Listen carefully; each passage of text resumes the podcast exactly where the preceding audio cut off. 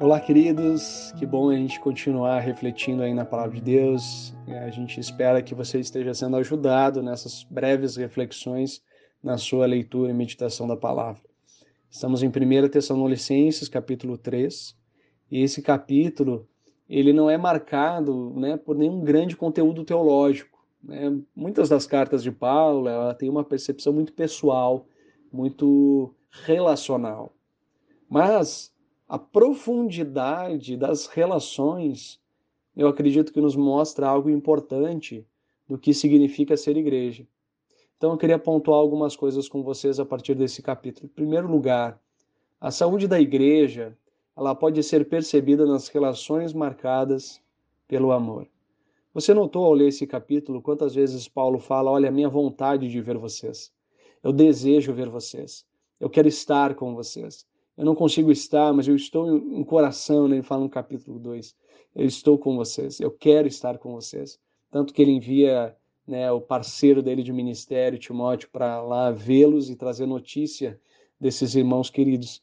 Então, primeira coisa, querido, é da igreja, a saúde da igreja é marcada pelas relações de amor. Eu acredito que existe uma dinâmica do amor de Deus e o amor uns com os outros onde reside ali o lugar né, é, de testemunho poderoso da igreja ao mundo. Né, quando o amor ele supera as circunstâncias difíceis, né, e o amor nos aproxima, o amor reconcilia, o amor traz recomeço, o amor traz restauração. Portanto, a marca da igreja é relacionamentos marcados pelo amor. Segundo aspecto é que a saúde da igreja é marcada também pelo encorajamento na fé. Paulo fala diversas vezes, mas ele envia Timóteo, e a função de Timóteo lá em Tessalônica é fortalecer e animar os irmãos na fé. Ah, queridos, como a gente precisa disso?